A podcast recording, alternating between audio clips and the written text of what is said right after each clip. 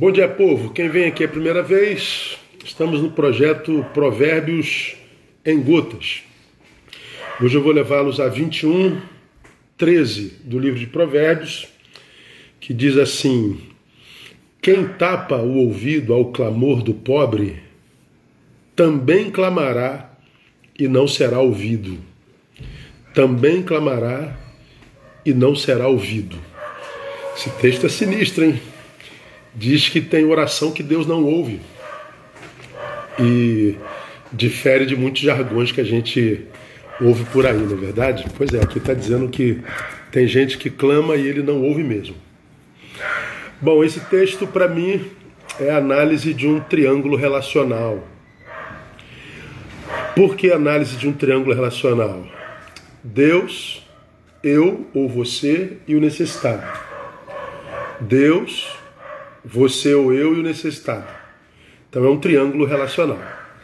Né? Hoje o cachorro aqui do vizinho está bravo. então é análise de um, de um triângulo relacional. Deus, eu e o necessitado. E diz que o meu, o teu, o nosso relacionamento com Ele, com Deus, é, está intrinsecamente ligado ao meu relacionamento com o próximo. Ou seja, o meu relacionamento com Deus depende, a qualidade do meu relacionamento com Deus depende do meu relacionamento com o necessitado, do meu relacionamento com o outro. Neil, se você não ouve o pobre, eu não te ouço. Então, se você quer ser ouvido, ouça. O que Deus está dizendo é o seguinte: o, o teu relacionamento, Neil, comigo, depende do teu relacionamento com o necessitado, do teu relacionamento com o pobre. Se você não ouve, eu não te ouço. Está explicado, então, o silêncio de Deus com relação a muitas pessoas, não tá? Ah, pastor, Deus não fala comigo, Deus não me ouve, eu não sinto que Deus me ouve. É, o silêncio divino tem a ver com o teu silêncio diante das necessidades dos próximos ou do próximo. Então, é, a minha relação com Deus depende da minha relação com o meu semelhante, principalmente com o necessitado, com o pobre. Então, esse texto, que fala dessa análise tríade, dessa, dessa trip, desse triângulo relacional, é um convite a fazermos uma autoanálise. É um convite a uma autoanálise. A respeito do que, pastor? Somos discípulos ou consumidores de Cristo?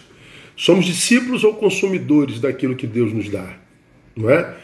Essa é uma, uma, uma pergunta importante. Discípulo, é, segundo a palavra, é o aprendiz. No grego, matetés, é o que é o pupilo de Cristo, é o discípulo de Cristo. Bom, se é o aprendiz de Cristo, ele absorveu o que Cristo revelou e ele põe em prática.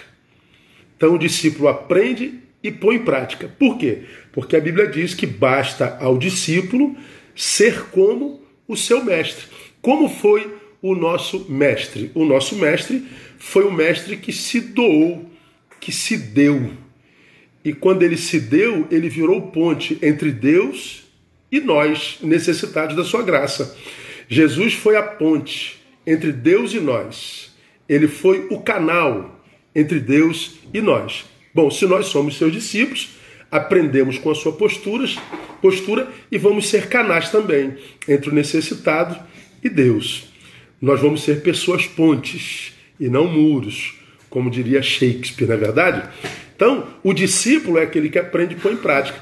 E o consumidor? Bom, para a gente saber o que é, que é consumidor, basta que a gente conheça a definição jurídica do que seja um consumidor. A definição jurídica de consumidor é: consumidor é toda pessoa física ou jurídica que adquire ou utiliza produto como destinatário final. Quem é o consumidor? Toda pessoa física ou jurídica que adquire ou utiliza produto como destinatário final. Lei 8078 de 1990. Definição: é aquele que utiliza, é aquele que adquire um produto, mas esse consumidor é o destinatário final. Pois bem, tem muita gente que diz que encontrou Jesus, mas Jesus parou nele. Dele não foi para mais ninguém. Você foi o destinatário da graça, mas através de você a graça não chegou em ninguém. Você foi o destinatário da bênção, mas você não foi canal dessa bênção para ninguém. Então, embora você tenha recebido de Deus, você não é discípulo, você é um consumidor, porque você é um destinatário final. Porque você se transformou no destinatário final, a tua relação com Deus vai ser uma relação infrutífera, porque o que você vai ter dele é o seu silêncio. Então você vai ter que se contentar com liturgias, com ajuntamentos e com coisas similares. Mas vida em Deus não tem não, porque a minha vida em Deus depende de que eu me transforme num canal, que eu me transforme numa pessoa ponte. Bom, o resumo desse texto é o seguinte: Deus será para mim ou para nós a proporção do que nós somos para o outro. Deus será para mim a proporção do que eu sou para o outro. Que tipo de Deus você quer para você? Um Deus que te responde? Um Deus que fala? Um Deus que se manifesta? Ou você quer um Deus silente, um Deus invisível, um Deus opaco, um Deus que não se importa? Pois bem, cada um de nós terá o Deus que quiser. E esse Deus será para nós a proporção do que nós somos para o outro.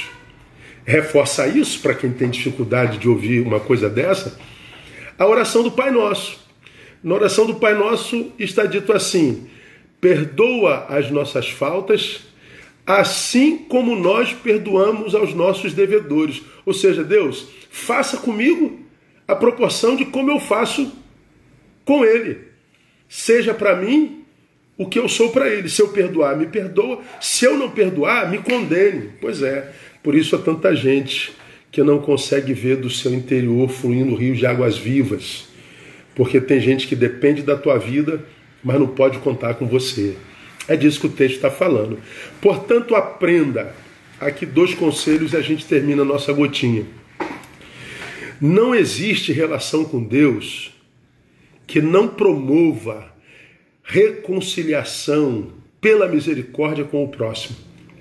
Não existe relação com Deus que não promova, por misericórdia, a relação com o necessitado, com o próximo. Se eu tenho ou digo ter relação com Deus, essa relação não tem jeito, pela misericórdia que me alcançou, vai me, me, me vai, vai promover reconciliação com o meu semelhante. Se essa reconciliação não existe, não aconteceu, a tua fé é verborrágica é mentira. Mentira. É discurso. Logo, logo é, desaparece em você e você apostata.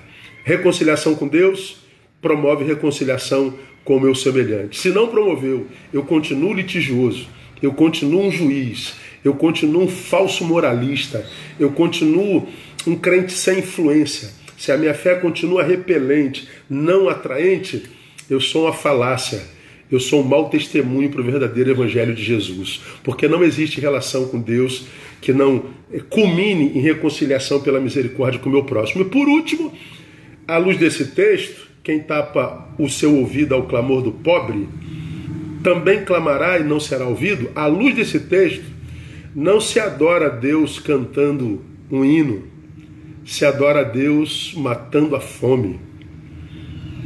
Dá para entender isso, meu irmão? Pena que no discipulado brasileiro ensinam que obras são coisas para uma outra religião e não para nossa. É uma pena que ensinam isso no nosso discipulado. Por causa disso, o nosso evangelho se tornou um evangelho etéreo, epidérmico e sensitivo e performático. Por isso, com poder de aglomeração, mas não de influência. É uma pena, né? Sem poder de transformação. E eu termino, para você que está com dificuldade de ouvir isso, lendo Mateus 5,16, onde o Senhor diz assim: Assim resplandeça a vossa luz diante dos homens, para que vejam as vossas boas obras e glorifiquem a vosso Pai que está nos céus, que está nos céus. Olha o texto. Para assim resplandeça a vossa luz. O que resplandece é a luz. E se a luz resplandece, o que, que acontece, irmão? Revela as nossas boas obras. Revela o quanto a gente se importa com o necessitado. Revela o quanto a gente se importa com o pobre. Revela o quanto o outro existe e importa para nós. Se estas obras não aparecem, a tua luz são trevas. Que Deus te abençoe, que Deus nos abençoe e faça desta semana uma semana de muito boas notícias. Paz.